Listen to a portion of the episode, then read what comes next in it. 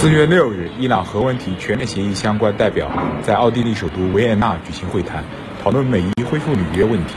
中国常驻维也纳联合国代表王群出席了本次会议，并接受了新华社等中外主要媒体采访。王群表示，伊核全面协议是有关各方经过艰苦努力达成的重要多边主义成果。中方从维护多边主义和维护联合国安理会权威的政治高度出发。积极维护伊核全面协议，为推动伊核全面协议重返全面履约的正轨做了大量的工作，发挥了重要的作用。在问及伊朗方面表示，美国重返伊核协议前必须取消全部制裁，中方对此有何评论时，王群回答：“这涉及到一个基本是非问题。伊朗作为一个受害方的正当要求，应首先得到确认和满足。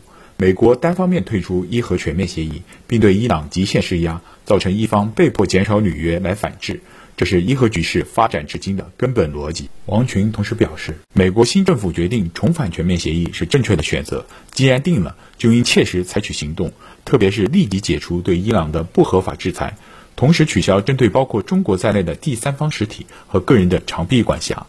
这是美重返全面协议的应有之义，也是必然要求。伊方也应在此基础之上恢复全面履约。